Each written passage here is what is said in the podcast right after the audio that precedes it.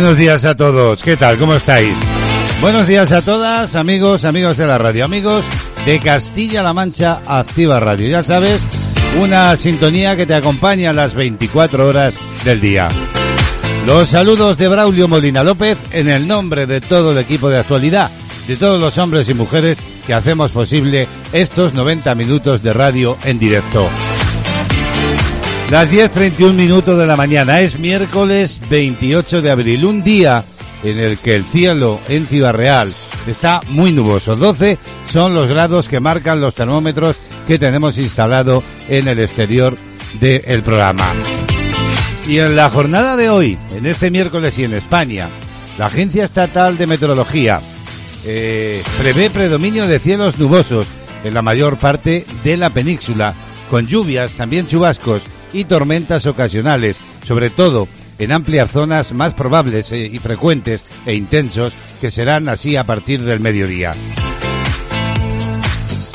Las temperaturas diurnas hoy en descenso, sobre todo en el noroeste peninsular. En fin, en el resto de España pocos cambios. Los vientos van a correr hoy de componente norte en Galicia y en el Cantábrico y del oeste o suroeste en el litoral, en el litoral sur peninsular. Como decía, hasta las 12 en punto del mediodía. Te acompañamos, lo hacemos con buena música, con esa selección que tenemos, con éxitos de siempre, sin importarnos de cuándo son, ¿verdad? También eh, las novedades que van llegando a de actualidad. Pero esto que ya os adelanto es lo que hoy compartimos aquí en esta entrega del miércoles del Magazine de Actualidad. Una semana más vamos a mirar el cielo, vamos a mirar al cosmos. Lo haremos con el presidente de la Asociación de Milenia de Astronomía. Estará con nosotros, como es habitual cada semana, su presidente Miguel Ángel Martín. Y hoy vamos a estrenar una nueva sección en el programa. Bajo el título de lecturas, cada semana, el escritor Rafael Cabanillas, el, eh, el autor de Kerkus en la raya del infinito, de esa novela que está triunfando. Pues bien, como digo, Rafael Cabanillas nos va a presentar cada semana y nos va a aconsejar un buen libro para leer. No os lo perdáis. Hoy en el tema del día vamos a hablar de la lucha contra los llamados microplásticos. Lo haremos a través de ese informe que se ha publicado en el que están estudiando cómo poder combatir esos microplásticos a través del estudio de los ríos. También en este tiempo de radio la información a la que nos vamos a asomar brevemente unos instantes, nuestra agenda del día, por supuesto, o la visita al kiosco para conocer cómo vienen las portadas de los periódicos, son otros de los ingredientes de este tiempo de radio. Y la música, como gran protagonista, cada mañana llega desde Cataluña. Lo hace con Remey Notario en Panorama Musical, que hoy ya nos tiene preparada una nueva entrega. Una entrega, una canción que escucharemos previo análisis y comentario de Remey de la misma. Bueno, pues todo ello aquí hasta las 12 en punto del mediodía. Como siempre, con música queremos daros la bienvenida que tu mirada sea mi religión y despertarte bailando. Esa canción que nos gusta tanto, estar también respirando sin estrés y de noche que nos den hasta las seis, quedarnos durmiendo y que el tiempo pase lento, que la luna nos guíe al caminar, que me enfade y te ríes de verdad, el azar nos la ha jugado, afortunado escribiéndote.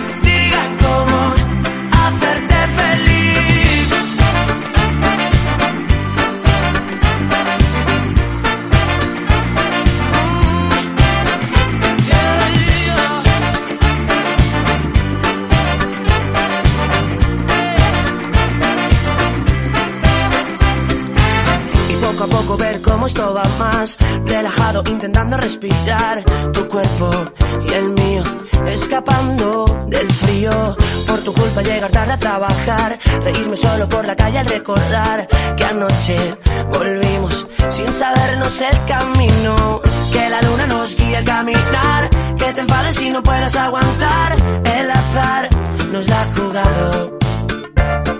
Afortunado escribiéndote. Mm.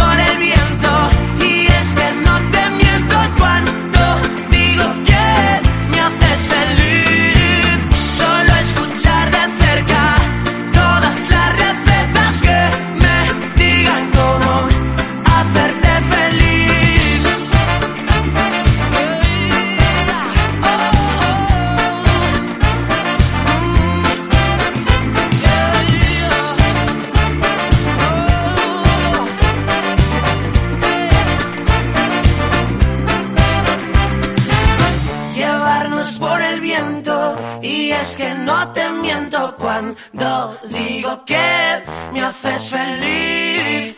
Solo escuchar de cerca todas las recetas que me digan cómo hacerte feliz. Llevarnos por el viento y es que no te miento cuando Neil Molinier, lo que ya se ha convertido en todo un éxito con este Mi Religión, la primera entrega musical de este tiempo de radio, de actualidad. Y es que la música nos alegra las mañanitas de la radio.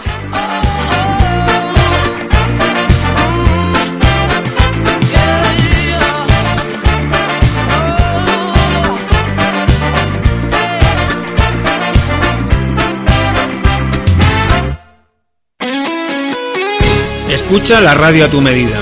www.clmactivaradio.es Toda la información y entretenimiento hecho para ti.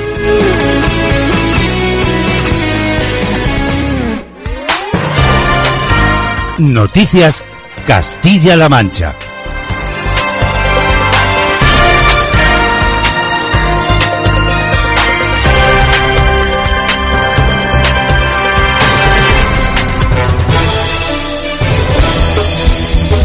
De actualidad. Noticias.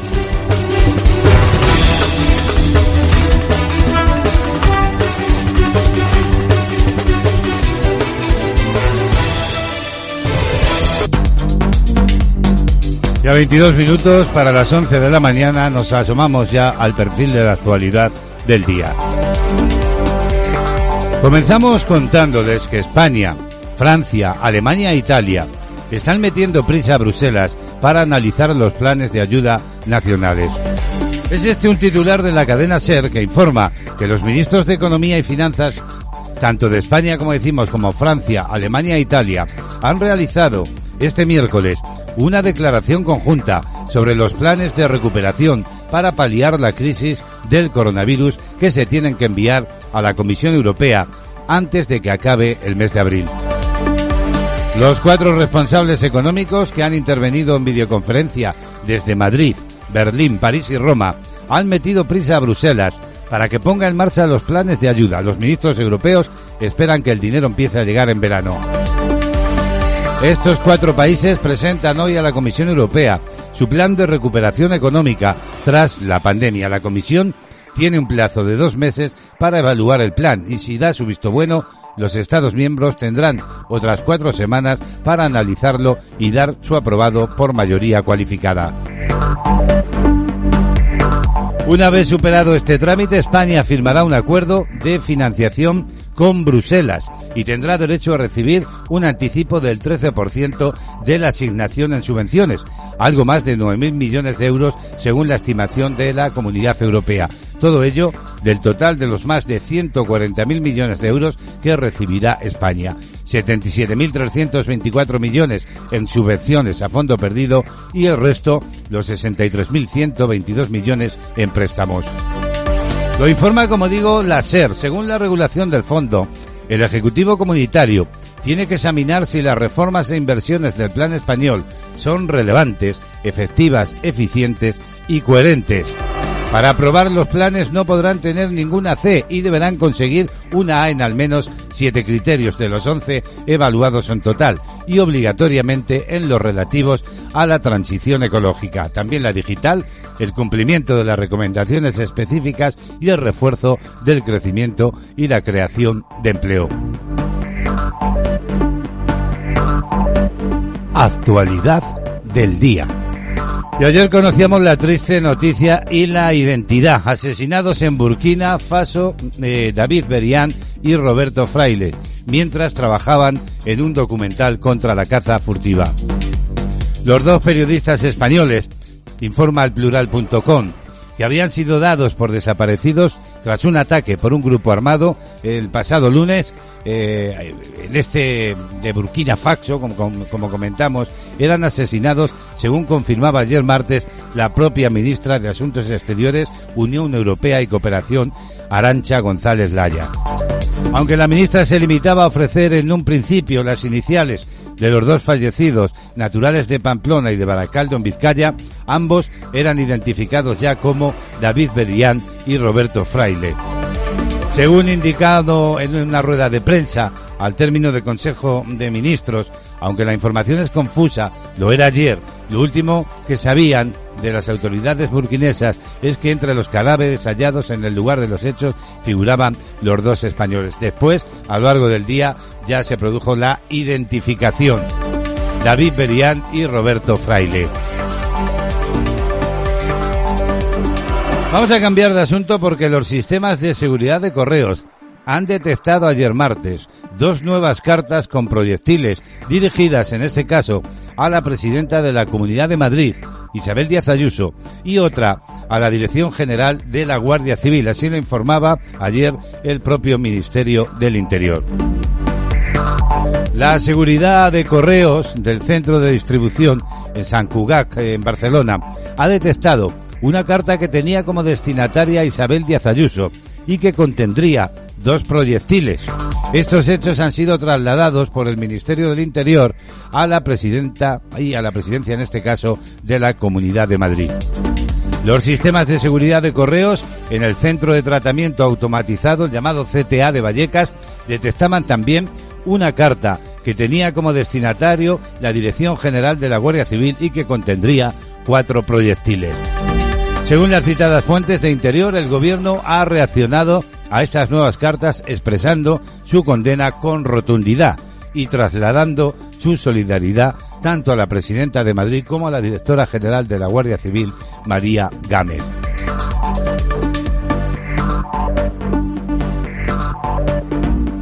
Actualidad del día. Y miramos ahora a los tribunales, porque el Tribunal Superior de Justicia de Cataluña ha requerido a la Consejería de Salud a que garantice de inmediato y sin ninguna dilación la vacunación contra el coronavirus de los policías nacionales y guardias civiles que ejercen en esta comunidad autónoma y, y les ha dado un plazo de 10 días para que se alcance la misma proporción de vacunación que con los mozos de escuadra.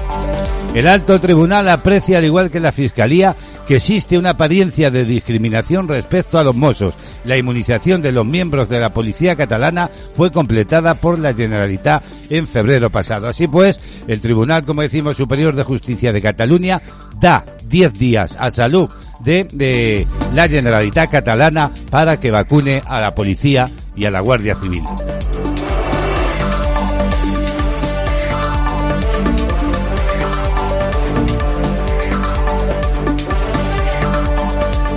Y les contamos ahora que Castilla-La Mancha aprueba el nuevo decreto de ayudas al teletrabajo.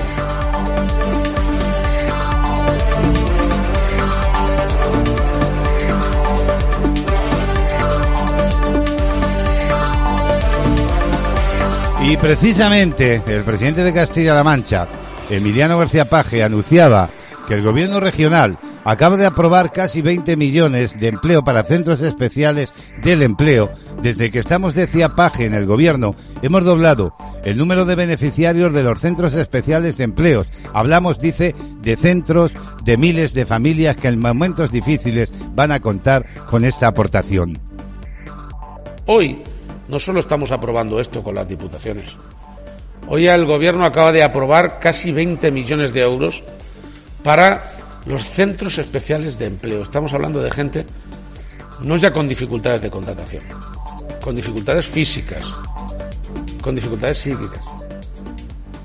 Desde que estamos en el gobierno hemos doblado, fíjense que hoy es todo doblado, doblado el número de beneficiarios de los ayuda, de los centros especiales de empleo. Estamos hablando de 92. Estamos hablando de miles de familias afectadas que van a ver cómo esta comunidad autónoma en un momento difícil no solo incorpora un porcentaje importante de los planes de empleo que estamos sacando para personas con dificultades psíquicas o físicas, sino que además va a hacer un esfuerzo inmenso, yo creo que como pocos, en centros especiales de empleo.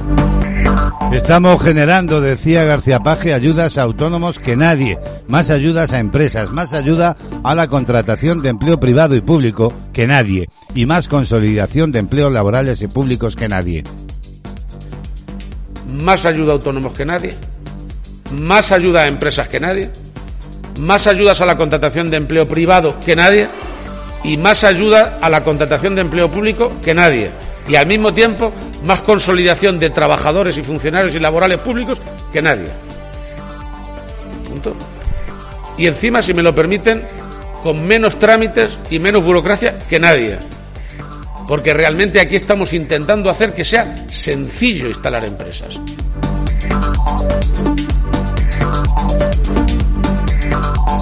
Diario de la pandemia.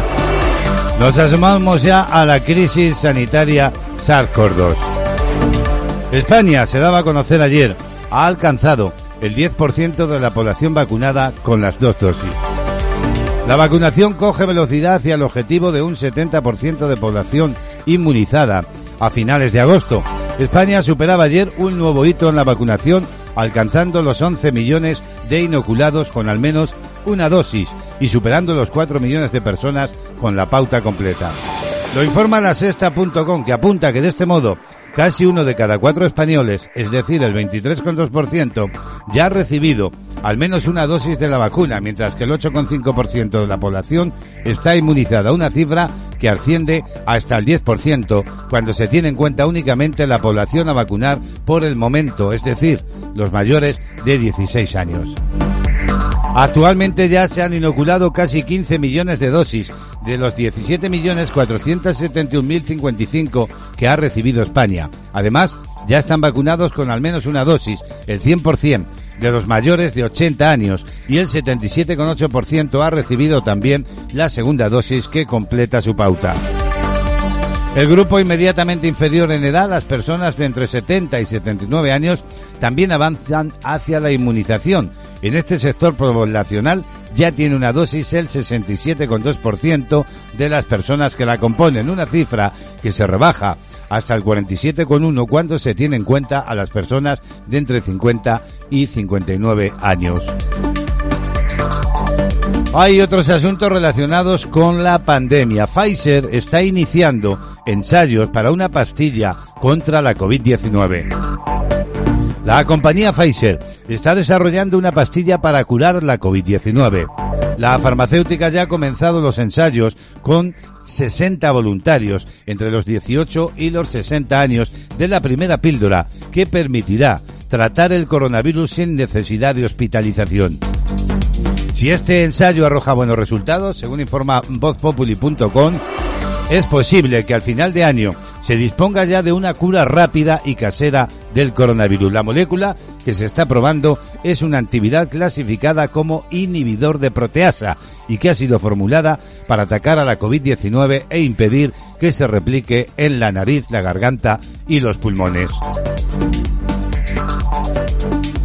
Y España, conocíamos ayer, sumaba 7.665 nuevos contagios por la COVID-19 y 117 fallecidos. Así lo informa redaccionmédica.com. Mientras que la incidencia acumulada bajaba tres puntos en la media nacional y crece en cuatro comunidades autónomas, en el País Vasco, Madrid, Aragón y La Rioja. Pues bien, al tiempo que aumentaba el ritmo de la vacunación, crece también la preocupación por la cepa india. De hecho, los viajeros procedentes de este país deberán guardar cuarentena a su llegada a España. Todo ello según acordado el propio Ministerio de Sanidad. Respecto a la vacunación, ya son más de 4 millones, como hemos comentado, de pautas completas. Además, el fármaco oral experimental de Pfizer para tratar la COVID-19 ante los síntomas de la enfermedad podría estar disponible para fin de año.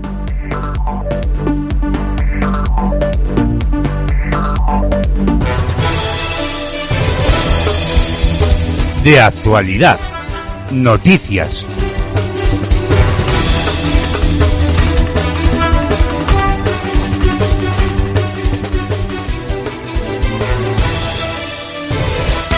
Toda la música que hizo historia.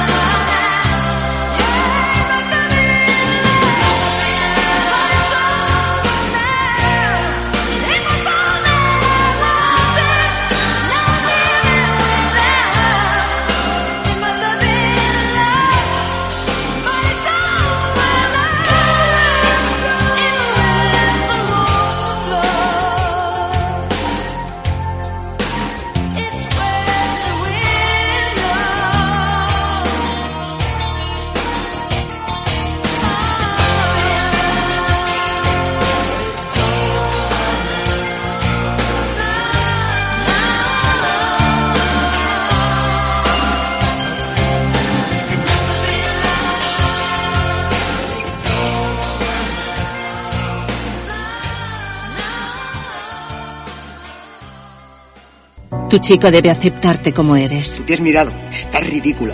Tu chico debe confiar en ti. ¿Quién te escribe? Dame el móvil. Tu chico debe quererte sin presiones ni amenazas. Te quiero tanto que sería capaz de cualquier cosa si me dejas. Si tu chico te trata así, cuéntalo. 016. ¿En qué puedo ayudarle? Hay salida a la violencia de género. Gobierno de España. En la nueva normalidad debemos ser más responsables que nunca. Lavarse las manos, mantener la distancia de seguridad y usar correctamente la mascarilla son algunas de las recomendaciones sanitarias que debemos seguir en este nuevo periodo. Respetando estas medidas, no solo nos protegemos a nosotros, sino también a todos los que nos rodean. Infórmate de todas ellas en la web sanidad.castillalamancha.es o en nuestras redes sociales. Más responsables que nunca. Junta de Comunidades de Castilla-La Mancha. Escuchas CLM Activa, la radio más social de Castilla-La Mancha.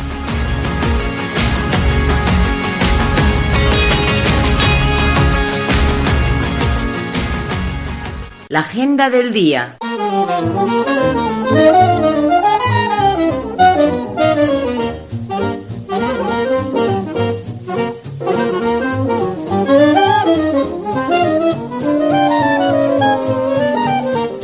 Tres minutos para alcanzar las 11 de la mañana, 12 grados de temperatura y el sol que intenta abrirse paso entre las nubes. Vamos a abrir ya la agenda de este miércoles 28 de abril. Hoy felicitamos en el día de su santo a quienes se llamen Agapito, también Prudencio, Marcos, Eusebio y Vidal. Muchas felicidades.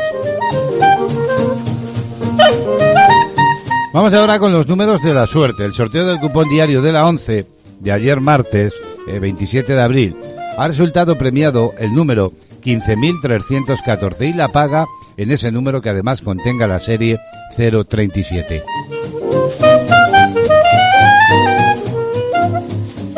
Esta que ya os cuento es la combinación ganadora del abonoloto de ayer. Números 5, 10, 11, 13, 34 y 46. Complementario el número 8 y reintegro el 9. Más agenda. Abrimos las efemérides, acontecimientos en la historia que quedaron para su recuerdo y que tenían lugar un 28 de abril. En el año 1934, Ricardo Samper es elegido presidente del gobierno de la Segunda República Española.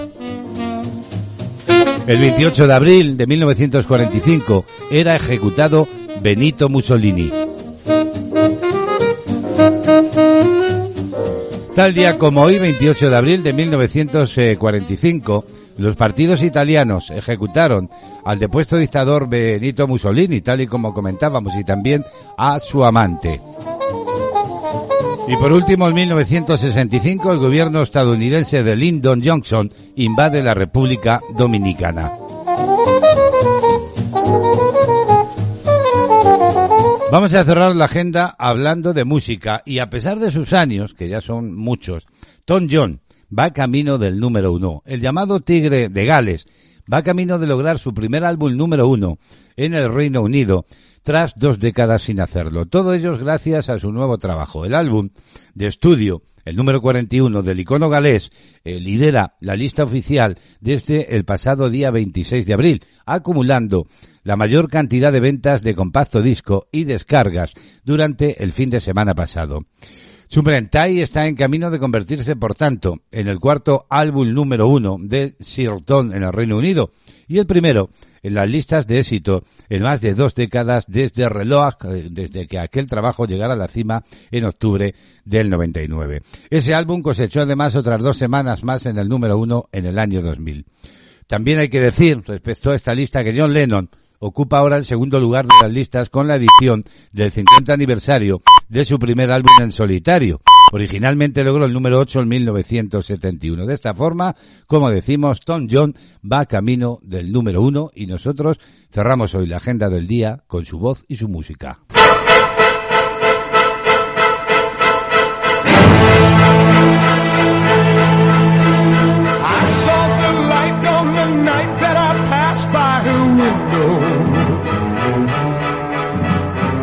Saw the flickering shadows of love on her blind. She was my woman. As she deceived me, I watched and went out of my mind.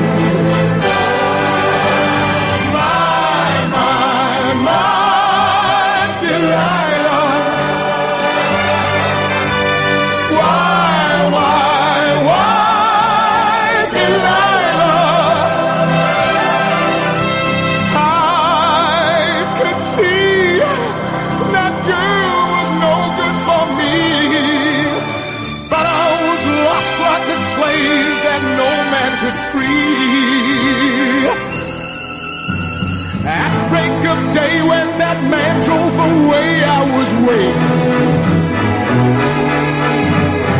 I crossed the street to her house and she opened the door. She stood there laughing. I felt the knife in my hand and she laughed no more.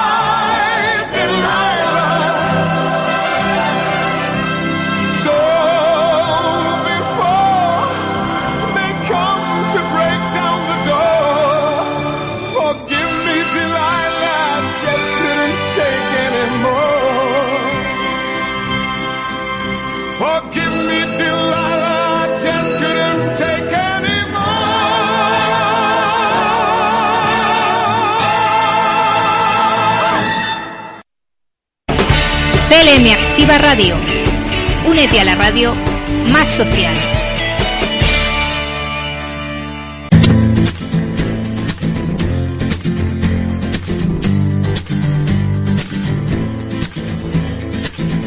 He visto una luz, hace tiempo Venus se apagó. He visto morir una estrella en el cielo de Orión. El mundo del cosmos con la Asociación Daimielenia de Astronomía.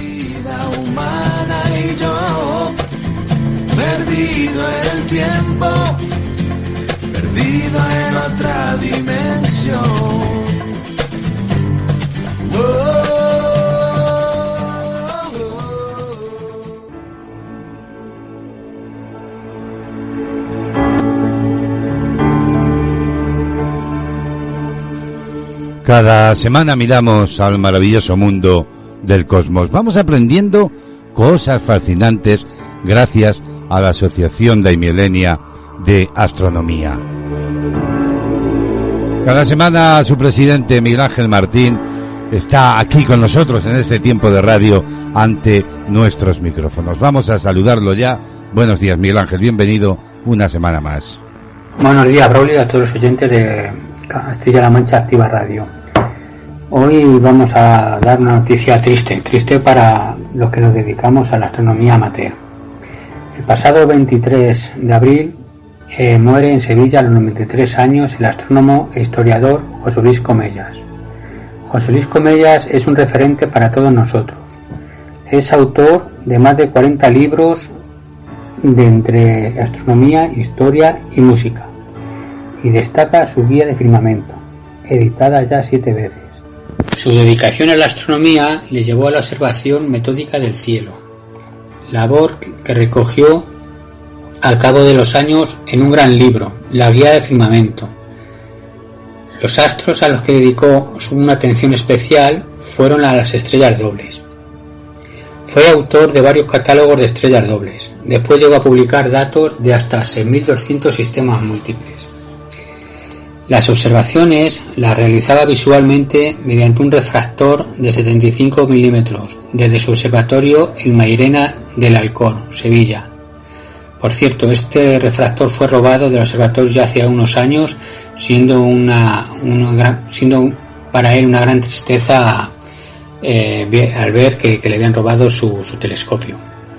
Eh, pero su sencillez y pasión por todo aquello que hacía nos lo, nos lo transfería como a tantos otros que tuvimos la inmensa suerte de conocerlos. Eh, socios de la Asociación de Almeleña de Astronomía lo conocimos en el Congreso Estatal de Astronomía del 2014 en Granada y después nos volvimos a ver en Pamplona, en el Congreso Estatal de Astronomía en Pamplona en 2016. Hoy nos quedamos un poco huérfanos, pero si estamos seguros que si miramos al cielo con atención por cualquiera de sus rincones, encontraremos su estrella que nos guiará por el firmamento al igual que sus libros. Para despedirnos de nuestro maestro, pido la canción de David Bowie, Starman. Un saludo y hasta la próxima semana. Gracias, Miguel Ángel. Una triste noticia, sin duda, la que nos has traído esta semana. Pues vamos a escuchar eh, para recuerdo esa canción. Hasta la semana que viene. Un saludo y gracias a la Asociación Daimilenia de Astronomía.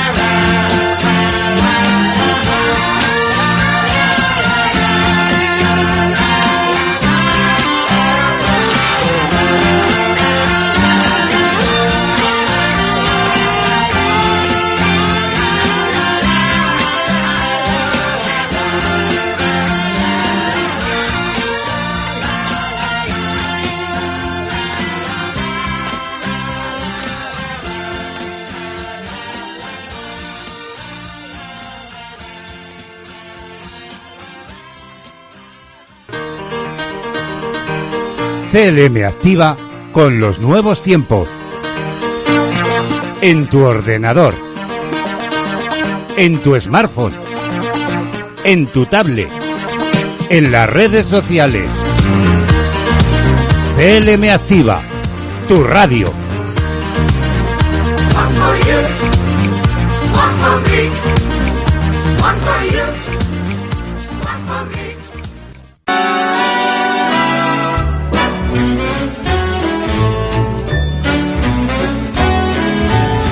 Bueno, pues aquí seguimos compartiendo juntos y juntas esta mañana radiofónica en directo en Castilla-La Mancha, Activa Radio, de actualidad.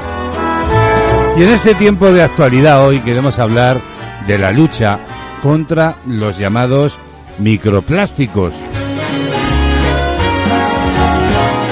Agencia Sin.es eh, publica un amplio a este respecto, en el que se afirma que la basuraleza es un problema global. Cada día, toneladas de residuos derivados de actividades industriales, también agrícolas o domésticas, acaban en la naturaleza y causando no solo un daño estético, sino una amenaza para la supervivencia de los ecosistemas. En el caso de los microplásticos, el problema tiene solución gracias a la puesta en marcha de acciones para detectarlos en sistemas acuáticos continentales. Habría que decir que los plásticos y sus derivados tienen una elevada vida tras su desecho debido a su resistencia, ya que su degradación en el medio es lenta y también progresiva, disgregándose en porciones menores hasta llegar a ser minúsculas. Son los llamados microplásticos, es decir, elementos menores de 5 milímetros. Se estima que existen microplásticos en todos los hábitats mundiales, hasta tal punto que se han convertido en protagonistas del impacto de la actividad humana sobre el medio natural. La lucha contra su proliferación debe ser una prioridad, porque estamos ante un problema que todavía tiene solución. Esta no solo pasa por la concienciación de la sociedad sobre el abandono del plástico en la naturaleza, sino también por un mayor conocimiento de lo que son los microplásticos.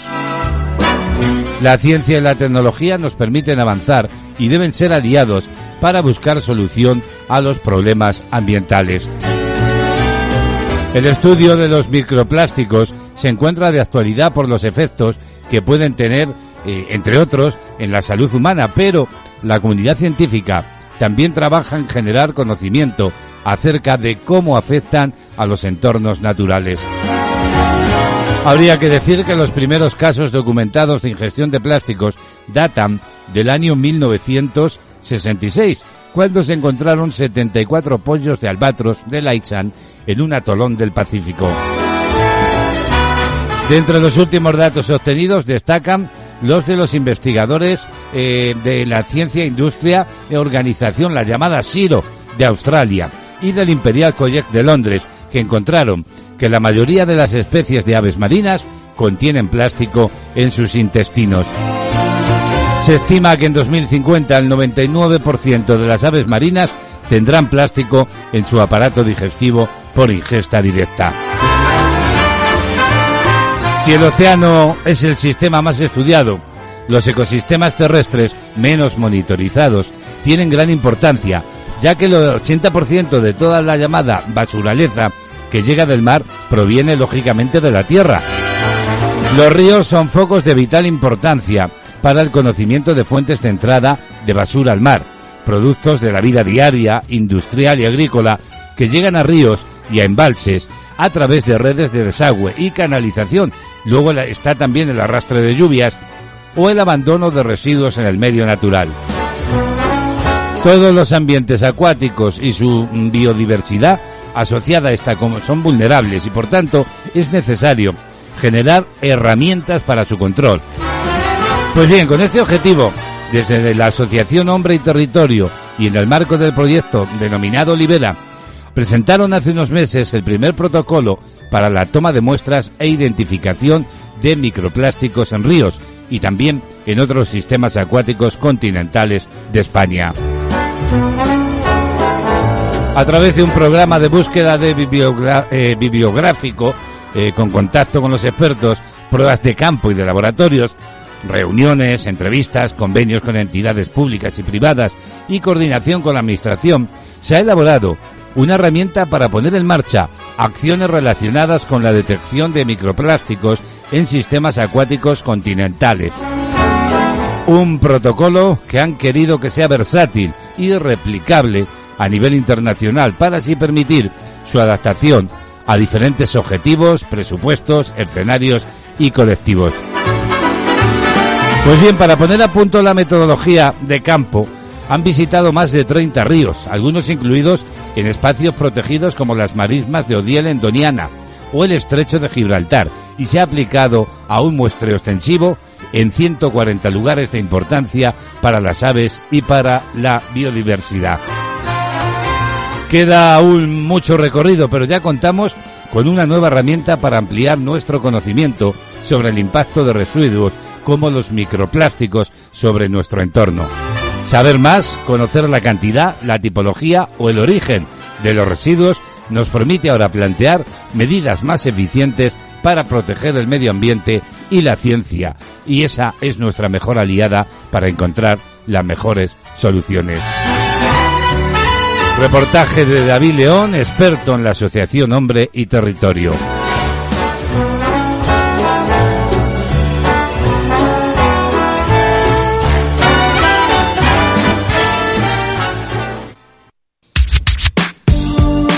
Somos tu compañía. Siempre la mejor música.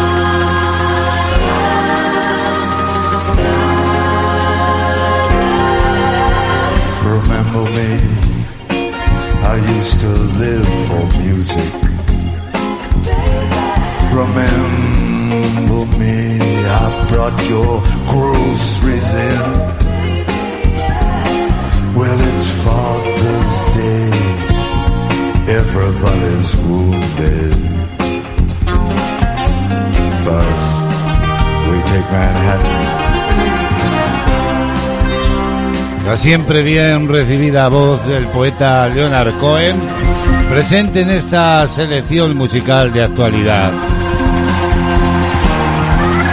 Sonidos grabados en vivo, en directo, en Londres. Leonard Cohen.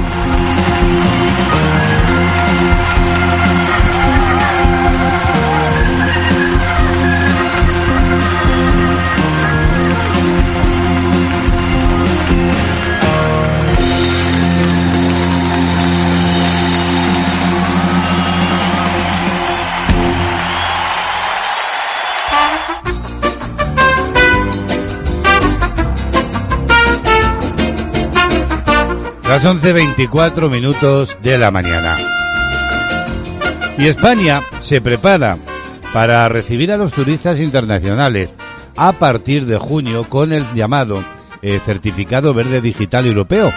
Al menos así lo anunciaba Fernando Valdés, que es el secretario de Estado de Turismo, y lo hizo en la cumbre anual del Consejo Mundial de Viajes y de Turismo. Esta noticia llega tan solo dos días después de conocer que la población estadounidense vacunada contra la COVID-19 va a poder viajar a los países de la Unión Europea este verano. Algo que la ministra Reyes Maroto ha calificado de buena noticia, ya que estos son turistas de alto valor añadido y su mercado estaba creciendo antes de esta crisis sanitaria.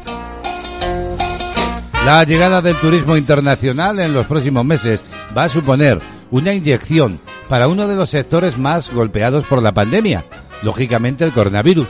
Y es que el confinamiento domiciliario del pasado año y las posteriores restricciones de movilidad que se han ido aplicando han influido muy negativamente en el sector. Fernando Valdés aseguraba, así lo informa la sexta.com, que no estamos como en el verano pasado y que la situación es totalmente diferente, por lo que es el momento, dice, de ofrecer certidumbre a los turistas y darles una información correcta y seguridad de que pueden viajar y regresar a sus países sabiendo lo que pueden esperar. A su juicio, la reciprocidad se va a dar de una manera natural y es importante que medidas como el certificado digital se estandaricen porque eh, si solamente lo utilizamos, afirma, nosotros, pero a la vuelta a su país, el viajero se encuentra con unas restricciones inciertas y que cambian de un día a otro, esto no va a ayudar para nada al turismo.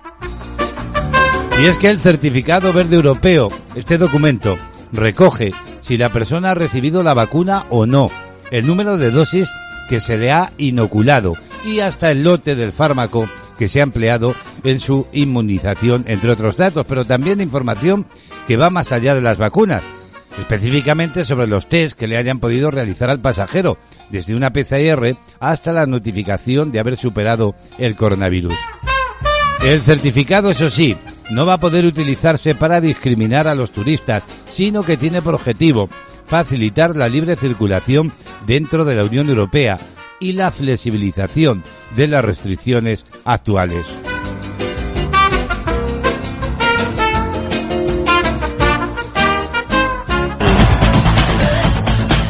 Música, noticias, listas, novedades y conciertos en Panorama Musical. Y la música vista desde otra óptica nos llega cada mañana en De Actualidad desde Cataluña con Remey Notario Sánchez. Saludamos ya, Remey. Buenos días. ¿Qué tal? Un saludo. Buenos días a todos y un afectuoso saludo desde Cataluña. Soy Remey Notario y esto es Panorama Musical. Hoy os propongo la escucha de uno de los temas más escuchados en este verano 2020, Savage Love, de Jason Derulo. Jazz 685 es un joven de 17 años de Nueva Zelanda, que no ha terminado la escuela pero tiene claro que quiere dedicarse a la música. Y Jackson Derulo es un multipremiado y reconocido artista que lleva tiempo sin regresar a su lugar en la música. Savage Love es una de las canciones virales de TikTok y tienen ingredientes de ambos. Jason Derulo, quien ha sorprendido a sus seguidores siendo una de las celebridades más activas en esta red social, no desaprovechó la oportunidad y creó Savage Love con la base del joven neozelandés, tema que cuenta ya con más de 42 millones de reproducciones en YouTube. Para Jazz 685, el éxito de su canción ha sido totalmente inesperado y ha confesado en entrevistas con F que le gusta ver cómo la gente baila con su melodía de fondo. Ha sido muy impresionante, pensé que sería grande, pero nunca me imaginé que tan grande. Ha sido número uno en muchos países, es algo genial, afirma. Hoy en Panorama todo un fenómeno Savage Love, interpretada por Jackson Derulo. Que tengáis un feliz día amigos y hasta la próxima. Jason Derulo hoy en Panorama Musical. Y bueno, feliz día, Remey. Hasta mañana. Adiós.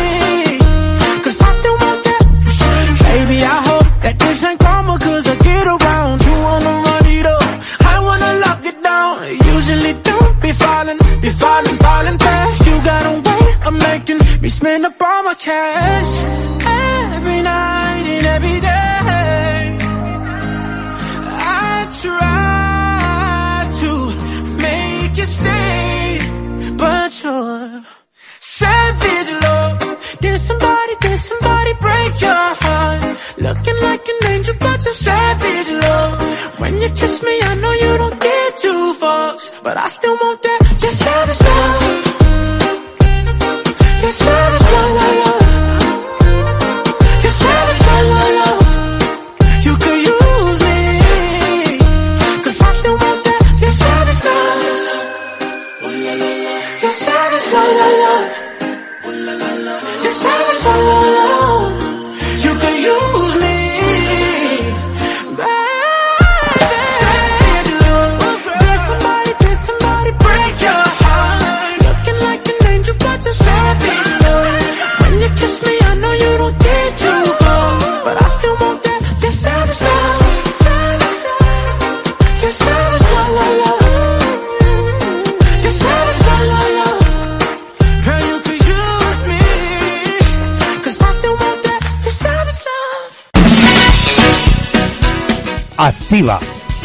Joven, dinámica, atrevida, entretenida, informativa, ilusionante.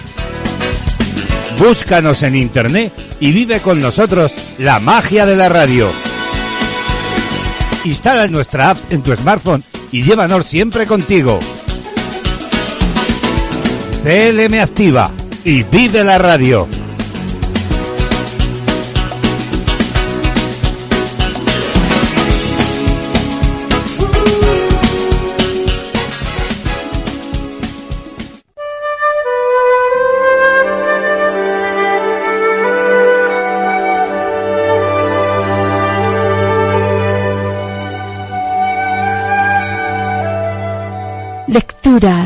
Con el escritor Rafael Cabanillas.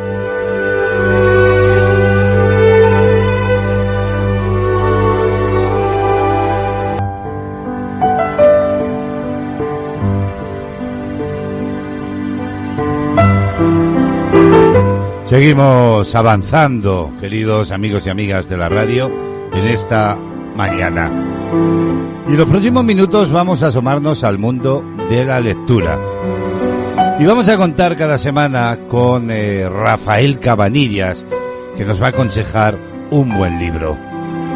Bueno, antes de nada, ya sabemos que leer es una de las actividades, eh, vamos a decir, más enriquecedoras que podemos realizar. Sin embargo, pues eh, habría que decir también que gracias a la lectura podemos adentrarnos en mundos maravillosos, conocer por ejemplo la mente de distintas personas y explorar lo desconocido. Vale la pena que nos detengamos unos minutos a reflexionar acerca del hábito de la lectura y todo lo que nos puede aportar. Como decía, será Rafael Cabanillas quien cada semana en este tiempo de actualidad en Castilla-La Mancha Activa Radio, quien nos presente y nos proponga una lectura, un libro. Y en esta primera entrega vamos a acercarnos al perfil de el autor. Rafael Cabanillas Saldaña, hay que decir, se formó en la Universidad Complutense de Madrid, tras lo cual se desplazaría hasta París para continuar sus estudios y también a Suiza, donde trabajó como profesor varios años. Cabanillas cuenta con una amplia producción literaria desarrollada a lo largo de su carrera que le ha valido premios y reconocimientos de toda índole. Por ejemplo, en el ámbito editorial es autor de más de una decena de obras con novelas como El secreto de Elvira Madigan, Al llegar el invierno, El llanto de Clexidra o eh, está entre otras, ¿verdad? Como algunas de las más destacadas. Su conocimiento sobre África le ha permitido también publicar libros de viajes como África en tu mirada u Hojas de Boabad. Sin embargo, Kerkus es con toda seguridad su obra de mayor éxito como atestigua la eh, increíble acogida que ha tenido ante la crítica especializada y ante el público. Fue publicada en 2019 la novela Trata el fenómeno de la España llamada vaciada y los pueblos de interior a través de la figura de un joven que tras la guerra civil debe sobrevivir a su soledad y sus desdichas, intentando revertir la injusticia de esas tierras. La carrera del autor le ha valido premios como el Miguel Hernández a la labor educativa otorgada por el Ministerio de Educación y Cultura o el premio de la Asociación Literaria de Castilla-La Mancha, entre otros muchos. Pero Kerkus ha sido elegido, recordemos, libro recomendado 2020 por la Asociación de Libreros y la Red de Bibliotecas de Castilla-La Mancha. Kerkus en la raya del infinito una novela, un libro de Rafael Cabanillas que nosotros desde Castilla-La Mancha Activa Radio recomendamos para todos nuestros oyentes. Bueno, lo que vamos a hacer es saludar ya a Rafa, que lo tenemos eh, al otro lado del teléfono. Buenos días, Rafa. ¿Qué tal? ¿Cómo estás? Bienvenido. Muy buenos días a todos los radioyentes cuando el otro día estuve en la Casa del Libro de la Gran Vía de Madrid para firmar unos cuantos ejemplares de mi última novela, Kerkus en la raya del infinito, según lo firmaba, una de las responsables de la Casa del Libro les ponía una pegatina de promoción redonda, grande, hermosa, que decía imprescindible. Y es esa pegatina y esa palabra la que me ha venido a la cabeza, nada más acabar la lectura de este libro que se titula Stoner. Tomen nota, S-T-O-N-E-R. Muy parecido al Stoner de los Rolling Stone, porque efectivamente esos cantos rodados, esas piedras eh, rodadas de los Rolling Stone, tiene mucho que ver con este Stoner, este apellido, que está puesto con toda la intención por el carácter del protagonista que tiene un poquito de, de piedra, de canto, de dureza. Es del autor americano John Williams y al libro la verdad es que le pegaría no una ni dos pegatinas, le pegaría 10, 15 o 20 de esas pegatinas, todas las que cupieran en su pequeño formato, porque es un libro pequeño, de muchas páginas, pero en toda su grandeza literaria. Una joya, una obra maestra. Me la recomendó, no la encontré yo, lo tengo que, que reconocer, porque una de mis aficiones es buscar estos pequeños tesoros que me hacen tan feliz, ¿no? Que son los libros, los libros no los de la publicidad, del marketing que nos meten por los ojos, sino los libros escondidos que hay que descubrir. Este me lo descubrió mi querida amiga Teresa Ibáñez, que nunca falla, pues para algo dirige el precioso blog Los libros de Teresa, con mucha honestidad, mucho corazón y mucha sabiduría de lectora. Pues Stoner, como digo, es uno de esos libros, un descubrimiento que te reconcilia con la literatura, la buena, la de verdad. Tras haberte tragado tanto y tanto pestiño comercial, buscas y buscas esta historia escrita con sencillez y maestría. Parece que no dice gran cosa y dice muchísimo. Esa que te pellizca el alma y cuando la encuentras es como si encontraras un tesoro, sintiendo una alegría inmensa pues no hay nada más placentero que desdoblarte en esos personajes, ser un stoner y apropiarte de sus vidas.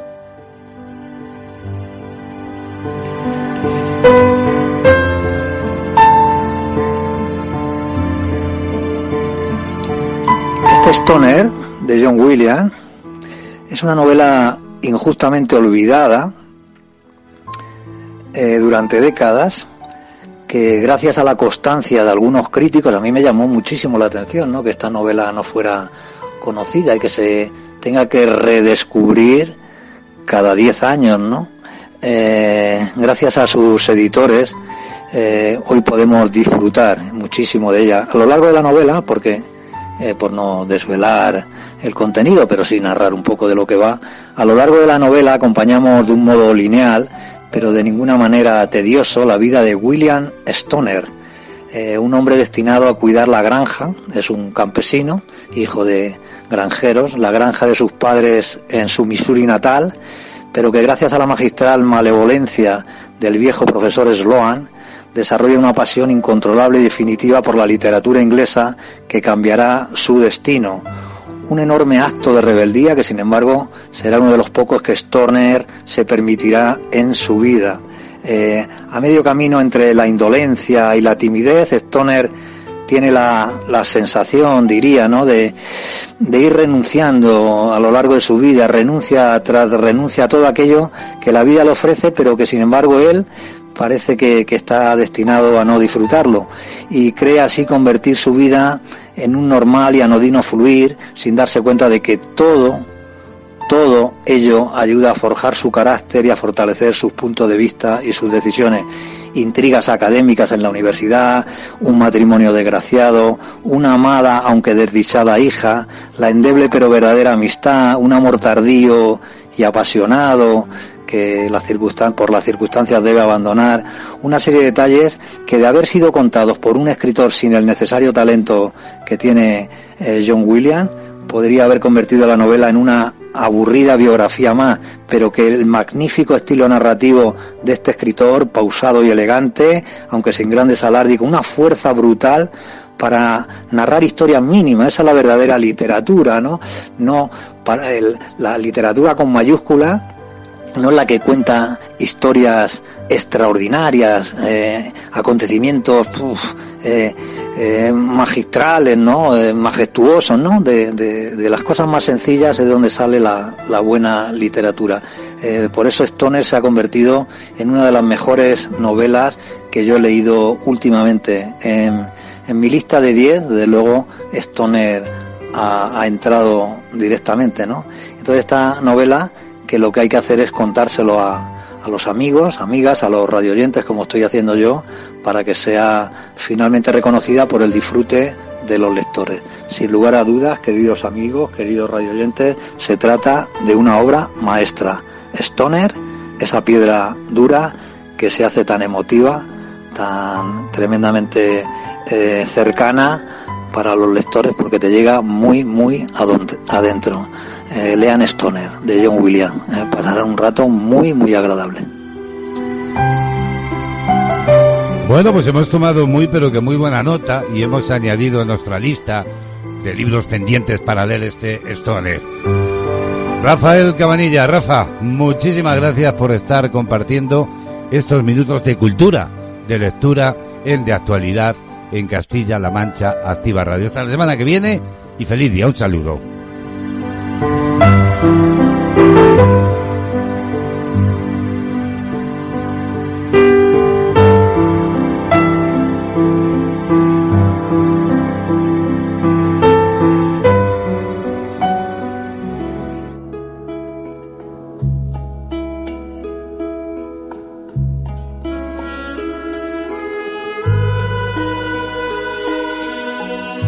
Sol nos olvidó ayer sobre la arena. Nos envolvió el rumor suave del mar. Tu cuerpo me dio calor. Tenía frío. Y allí, en la arena, entre los dos nació este poema. Este pobre poema de amor para ti.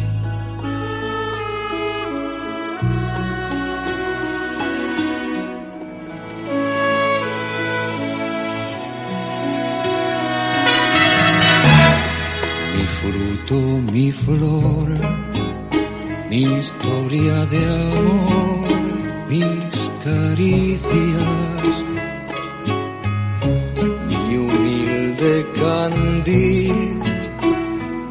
lluvia de abril, mi avaricia, mi trozo de pan, mi viejo refrán, mi poeta, la fe que perdí,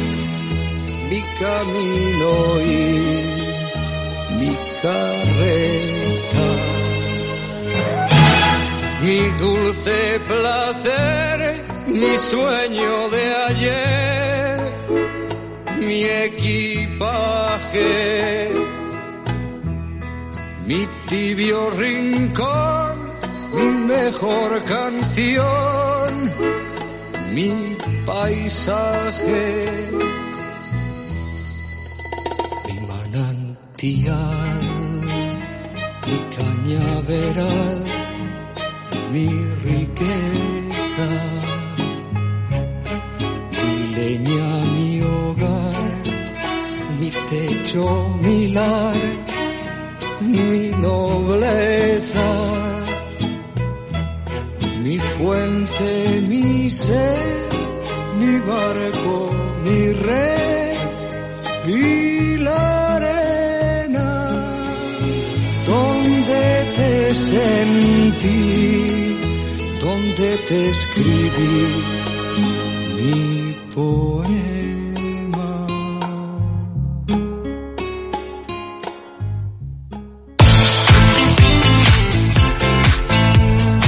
Estás escuchando De Actualidad con Braulio Molina López.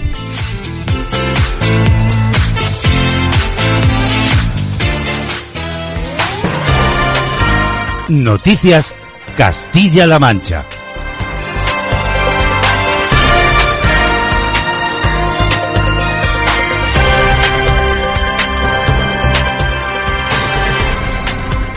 A 13 minutos para las 12 del mediodía nos asomamos a la información regional de Castilla-La Mancha. Les contamos que Bienestar Social absorberá 125 millones de los fondos europeos para desarrollar un modelo avanzado del sistema. La Consejería de Bienestar Social de Castilla-La Mancha absorberá 125 millones de euros de los fondos europeos que ayudarán a desarrollar un modelo avanzado que adapte, modernice, digitalice, evolucione y haga sostenible el sistema. Así lo ha indicado durante su comparecencia en las Cortes para informar sobre la política a seguir en la presente legislatura la consejera de Bienestar Social Bárbara García, quien ha comenzado su comparecencia con un recuerdo y homenaje a las personas que han sufrido la pandemia y un agradecimiento al personal de todos los ámbitos de bienestar social por su trabajo que ha calificado de incansable. Por otra parte, la directora del Instituto de la Mujer, Pilar Callado, ha recordado que tal y como anunciaba la consejera de Igualdad y portavoz Blanca Fernández, el Diario Oficial de Castilla-La Mancha ha publicado 10 convocatorias de ayudas por importe de 1.148.000 euros para promocionar la igualdad de género y prevenir las diferentes manifestaciones de la violencia machista. En concreto, además, como ayer anunció la, consejera, hoy precisamente eh, sale en el diario oficial eh, publicadas 10 eh, de las convocatorias que ponemos en marcha a través del Instituto de la Mujer. 10 convocatorias, además, con un montante de 1.148.000 euros, precisamente, que sirven para trabajar en avanzar y promover la igualdad de género y. La directora del Instituto de la Mujer ha destacado el esfuerzo del Gobierno de Castilla-La Mancha, que ha triplicado su presupuesto de las tres líneas de ayudas para que los municipios puedan realizar planes estratégicos municipales de igualdad planes de igualdad para las entidades locales y que tengan ayudas los consejos locales de la mujer y la igualdad. Estas tres líneas de las que, hablaba para municipios han aumentado o han triplicado el presupuesto, es decir, hemos triplicado el presupuesto de estas, tres líneas y de hecho de las diez líneas que salen hoy hemos aumentado un 67% el presupuesto y esto yo creo que es indicador ¿no? de, de ese compromiso que tiene el gobierno de Emiliano García Paje También ha destacado que la red de centros de la mujer de Castilla-La Mancha es referencia nacional. En la región hay 84 centros de los que 26 están en Ciudad Real. Eh, la red de centros de la mujer de Castilla-La Mancha son referencia también incluso a nivel nacional, ¿no? Tenemos una amplia red de recursos, tenemos una amplia red de centros de la mujer, eh, tenemos 84 centros de la mujer por toda la, comunidad de Castilla-La Mancha y en concreto en Ciudad Real eh, tenemos 26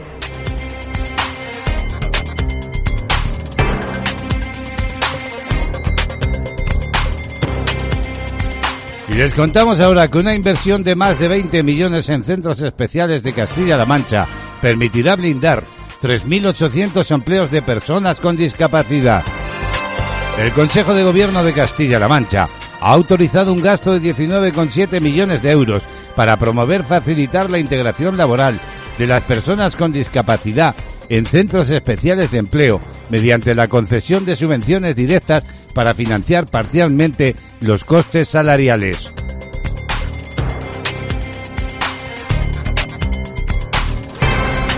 Y el presidente de Castilla-La Mancha, Emiliano García Paje, ha anunciado que el gobierno regional acaba de aprobar casi 20 millones de empleo para centros especiales de empleo. Decía también Paje que desde que están en el gobierno han doblado el número de beneficiarios de los centros especiales de empleo. Hablamos, dice, de centros de miles de familias que en momentos difíciles van a contar con aportación. Hoy no solo estamos aprobando esto con las diputaciones. Hoy el Gobierno acaba de aprobar casi 20 millones de euros para los centros especiales de empleo. Estamos hablando de gente no ya con dificultades de contratación, con dificultades físicas, con dificultades psíquicas. Desde que estamos en el gobierno hemos doblado, fíjense que hoy es todo doblado, doblado el número de beneficiarios de los ayuda, de los centros especiales de empleo. Estamos hablando de 92. Estamos generando, decía Paje, ayudas a autónomos que nadie, más ayuda a empresas, más ayuda a nadie que la contratación de empleo privado y público que nadie, y más consolidación de empleos laborales y públicos que nadie. Más ayuda a autónomos que nadie, más ayuda a empresas que nadie, más ayudas a la contratación de empleo privado que nadie y más ayuda a la contratación de empleo público que nadie. Para el jefe del Ejecutivo Autonómico de Castilla-La Mancha, este acuerdo contribuye a hacer de la región un oasis político de estabilidad, acuerdo y moderación de normalidad. Hoy celebramos un acuerdo y una forma de hacer política. Este acuerdo contribuye a hacer más todavía lo que ya es una opinión bastante extendida en España, y es que esta región es un oasis, es un oasis político, de estabilidad, de acuerdo, de normalidad y de moderación. García Paje ha asegurado que nunca ha habido tanto dinero para dar tanto dinero en una sola firma, para dar una inyección económica tan directa para empresas y para las personas que tienen más dificultades para ser contratadas. Nunca ha habido tanto dinero en un solo papel, en una sola firma, para darle una inyección económica tan directa al sector económico, a las empresas y al mismo tiempo a la gente que tiene dificultades enormes para ser contratados por esas empresas y que están más necesitados.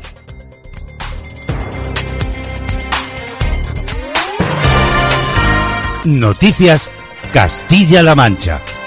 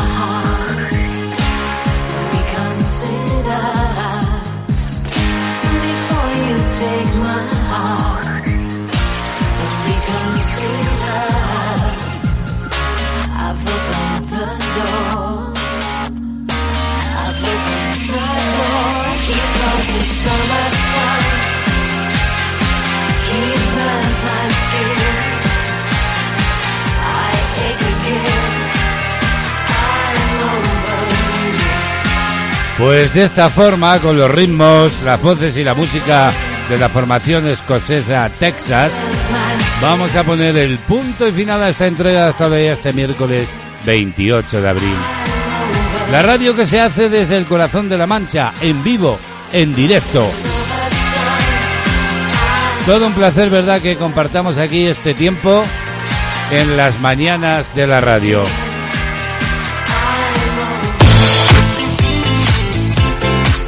Nos vamos a marchar. Bueno, ya sabéis que volvemos mañana a partir de las diez y media. Entre otras cosas, mañana estará con nosotros el joven estilista Rubén Rincón con otra de sus clases magistrales de peluquería. La radio continúa. En unos instantes será Cruces Aldea la que tome el relevo con el espacio Atrévete a Pensar. Que hoy nos pregunta, ¿el fin justifica los medios? ¿Todo vale en la política? ¿Qué cualidades debe tener un gobernante? Bueno, son interrogantes que veremos si se despejan en el espacio Atrévete a Pensar.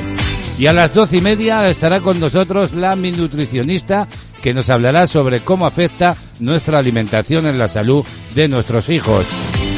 En fin, bueno, que la radio continúa, nosotros nos vamos, ya sabéis que si no has podido escucharnos ahora puedes hacerlo esta tarde en redifusión a partir de las 18.30 horas. Los saludos, como siempre, cordiales de Braulio Molina López, con el deseo de encontrarnos mañana y, por supuesto, de que tengáis una feliz jornada. De actualidad, lleva la firma de Braulio Molina López. En las mañanas de CLM Activa Radio.